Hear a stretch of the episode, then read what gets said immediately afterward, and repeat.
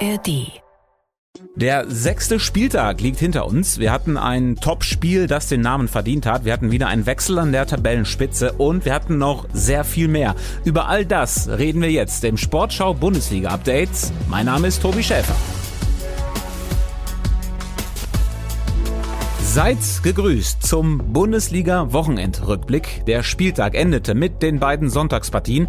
Zuerst holte Darmstadt zu Hause gegen Bremen den ersten Sieg der Saison. Bremen dabei unter anderem klassisch ausgekontert. Kein Team der Liga kassiert so viele Kontertore wie Werder. Ja, und danach besiegte Freiburg noch den FC Augsburg. Vom Sonntag kommen wir dann jetzt mal zum Samstagabend. Leipzig und die Bayern trennten sich da unentschieden 2 zu 2. Insgesamt finde ich ein klasse ähm, äh, Spitzenspiel am Samstagabend mit einer verdienten Punkteteilung. So alles im Allen fühlt sich für mich ähm, äh, total in Ordnung und okay an. Das war das Fazit von RB-Trainer Marco Rose. Ja, und die Bayern äh, auch erstmal froh, dass sie nach dem 0 zu 2 noch das Unentschieden geholt haben. Ja, und Bayern-Trainer Thomas Tuchel, der weiß, der Kampf um den Titel, der könnte in diesem Jahr spannend werden, weil gleich mehrere Teams oben mitmischen. Klar kann das sein. Klar kann das sein. Die Mannschaften spielen auf jeden Fall im Moment sehr gut, sehr gefährlich und, und sehr erfolgreich. Und wir schauen auf uns, macht keinen Sinn, dass wir anfangen zu spekulieren. Wir müssen genug Sachen zu verbessern und unseren eigenen Weg zu gehen. Ja, und um die Sachen zu verbessern, hilft ja demnächst vielleicht Jerome Boateng.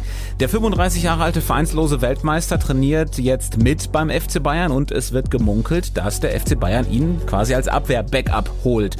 Ja, und noch mehr gemunkelt wird bei den Bayern natürlich äh, nur über Max Eberl. Und zwar darüber, dass er vielleicht als Funktionär dann zu den Bayern wechselt. Nachdem sich Leipzig sich von ihm getrennt hatte. Das war ein großer Paukenschlag. Nur gut zehn Monate war er da Sportchef. Jetzt musste er gehen, weil dem Verein das Commitment von Eberl zum Verein gefehlt hat. Er hat sich also nicht intensiv genug zu RB bekannt. Das hat Leipzigs Vorstandschef Johann Plenge bei uns im Interview auch nochmal erklärt. Das Ganze war ein, war ein, Prozess. Das hat sich über viele Wochen und Monate hingezogen. Es hat äh, im Prinzip im April und Mai ähm, hätten wir uns ähm, ein paar klare Worte gewünscht. Dann hatten wir eine intensive Transferperiode vor der Brust, die Max und seinem Team sehr, sehr gut gelungen ist. Ähm, wir haben eine super Mannschaft äh, zusammengestellt und ähm, jetzt hat es dann aber in den letzten Tagen natürlich wieder Anlässe gegeben, klare Kante zu bekennen. Und wir sind ein Club, der klare Kante bekennt und ähm, das hat gefehlt. Und äh, dann treffen wir Entscheidungen und die Entscheidungen setzen wir dann auch um. Da hat es keinen Grund gegeben zu warten. Nehmen Sie uns mal mit. Ähm, man fragt Max Eber, wie stehen Sie zu RB Leipzig? Wie, was hat er geantwortet? Also gesagt, hm, ja, nicht so oder doch schon, aber uns nichts anderes geantwortet als ihnen und das ist der Punkt. Ja, Max Eberl hat also auf die Frage, willst du mit mir gehen? Ja, nein, vielleicht, äh, mit vielleicht geantwortet. Die Unruhe drumherum, die hatte aber offenbar keine Auswirkung auf die Mannschaft um Trainer Marco Rose, obwohl der mit der Entscheidung auch nicht unbedingt gerechnet hatte. Ich habe sehr vertrauensvoll mit Max äh, zusammengearbeitet. Äh, ich kann den Prozess und, und ähm, äh, ja, den Weg der Entscheidungsfindung, den, den kann ich jetzt nicht kommentieren, äh, ähm, den kann ich auch nicht werten. Ähm, Nochmal, weil ich selber überrascht war ähm, äh, gestern davon.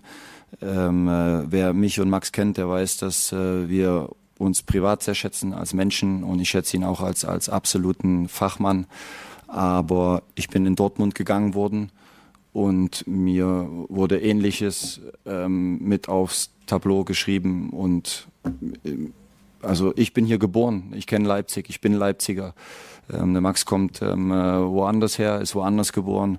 Ähm, Dinge brauchen manchmal ein bisschen Zeit und alles andere kann ich wirklich, ähm, muss ich sagen, kann ich nicht bewerten und, und will ich auch, auch nicht bewerten, weil ich muss mich jetzt darum kümmern, dass der Laden ähm, äh, weiterläuft, dass wir weiter Ergebnisse holen, ähm, äh, englische Wochen und ähm, natürlich werde ich auch dann in der Länderspielpause mit, mit Max ähm, äh, telefonieren. Ja, ich glaube, dass jetzt viele mit Max Eberl telefonieren werden. Vielleicht ja auch einige mit der Vorwahl 089.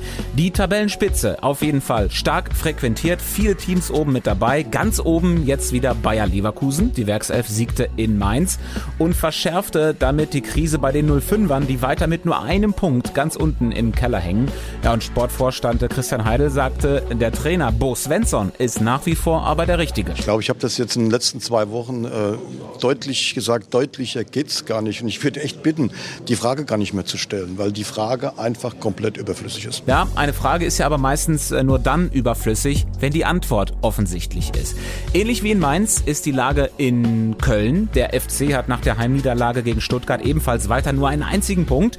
Und wieder mal hieß es danach. Viele Sachen, die die Jungs gut gemacht haben, aber am Ende stehst du mit leeren Händen da. Das haben wir in den vergangenen Wochen schon mal gehört von FC-Trainer Steffen Baumgart, was ihm durchaus bewusst war. Ich will jetzt auch nicht jede Woche die gleichen, das Gleiche erzählen. Das ist eine beschissene Situation für uns alle, das kann sich jeder vorstellen. Ja, und jetzt stehen äh, die schweren Spiele gegen Leverkusen und Gladbach an. Unser Reporter Armin Lehmann hat nach der Partie jetzt gegen Stuttgart mal erklärt, was Baumgart ändern muss. Er muss seiner Mannschaft noch ein bisschen mehr Ruhe am Ball verordnen, aber im Augenblick schlagen die Kölner sich meistens selber. Mit viel Leidenschaft, mit viel Aufwand haben sie heute wieder ein richtig ordentliches Spiel hingelegt und am Ende sind es dann so ein paar kleine Fehler, Ballverluste, die einfach nicht passieren dürfen. Die führen dann zu den Stuttgarter Toren und vorne man hat erst vier Saisontore erzielt, ist es halt eben die große Harmlosigkeit. Also da muss mehr Ruhe rein und natürlich auch irgendwo so diese Kaltschnäuzigkeit im Abschluss. Das alles fehlt. Ansonsten stimmt es eigentlich in dieser Mannschaft. Das ist mein Gefühl von hier draußen. Aber es müssen natürlich jetzt so langsam Punkte her. Ja, Punkte müssen also her in Köln. Das kann der Gegner von Samstag nicht behaupten. Der VfB Stuttgart mit dem fünften Sieg im sechsten Spiel. Tabellenplatz 2 aktuell. Und diesmal gelang der Sieg sogar ohne Tore von Cerou Girassi. Statt Stattdessen traf der eingewechselte Dennis Undaff gleich doppelt, äh, aber dem war auch aufgefallen, Girassi diesmal ohne Tor. Ja, auf jeden Fall. Natürlich äh, hätte er gehofft, dass er ein, zwei Chancen mehr hätte, aber äh, mannschaftsdienlicher Spieler hat das zweite Tor eingeleitet, den Pass auf Silas. Äh, hat man gemerkt, äh, dass er heute, dass der Fokus auf ihn war, aber er hat mir gratuliert so wie es sein soll, so, so, bin ich auch und haben Spaß miteinander und äh, ist eigentlich egal, wer die Tore macht. Im Endeffekt zählen die drei Punkte. Er hat es jetzt fünf Spiele lang gemacht, heute war ich war ich es. Und äh, jetzt mal schauen, noch nächste Woche was passiert. Der VfB spielt am nächsten Samstag gegen Wolfsburg, ja, eine VfL. Der hat dann einen ähnlich guten Knipser dabei. Jonas Wind hat jetzt beim 2-0 Sieg gegen Frankfurt beide Tore gemacht. Äh, ich bin in einem guten Flow. Ich habe eine gute Vorbereitung gemacht und äh, ja, ich bin in, in guter Form und äh, ja, ich mache Tor, so das ist gut und ich muss weiter so machen. Sagte Jonas Wind nach dem Sieg gegen Frankfurt. Was war noch am Wochenende? Borussia Dortmund siegte am Freitagabend bei der TSG Hoffenheim, ist jetzt punktgleich mit dem FC Bayern und äh, Union Berlin kassierte die vierte Liga-Pleite in Folge. 0 zu 1 in Heidenheim durch ein Freistoß-Traumtor von Jan-Niklas Beste. Gerade erst ausgezeichnet für das Tor des Monats August und gestern im Interview bei Patrick Stricker. Ja, Niklas Beste, es schaffen nicht viele Spieler am Sonntag die mit Medaille für das Tor des Monats zu erhalten und sich sechs Tage später schon wieder zu bewerben. Was ist das für ein Gefühl, den Ball so reinzuzirkeln?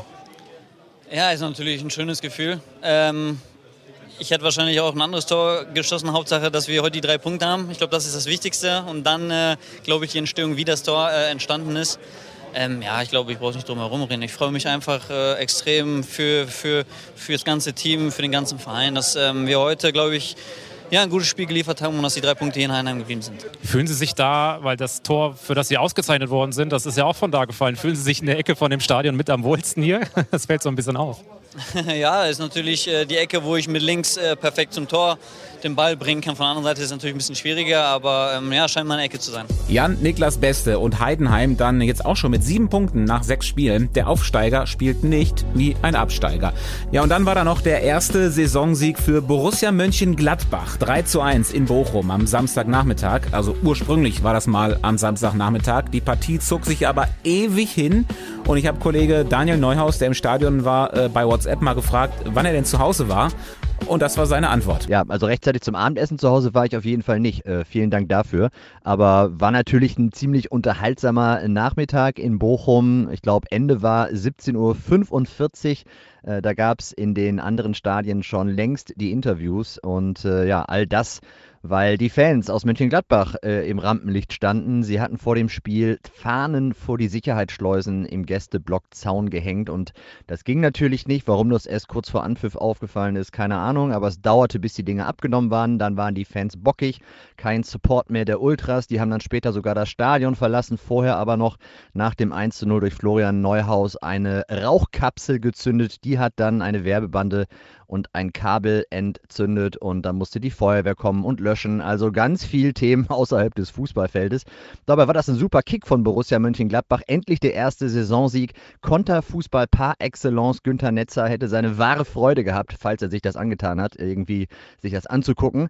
Und die Gladbacher können sagen, wir sind endlich angekommen in der Saison. Die Bochumer nicht so. Ganz mieser Auftritt nach dem 0 zu 7 in München. Jetzt dieses 1 zu 3.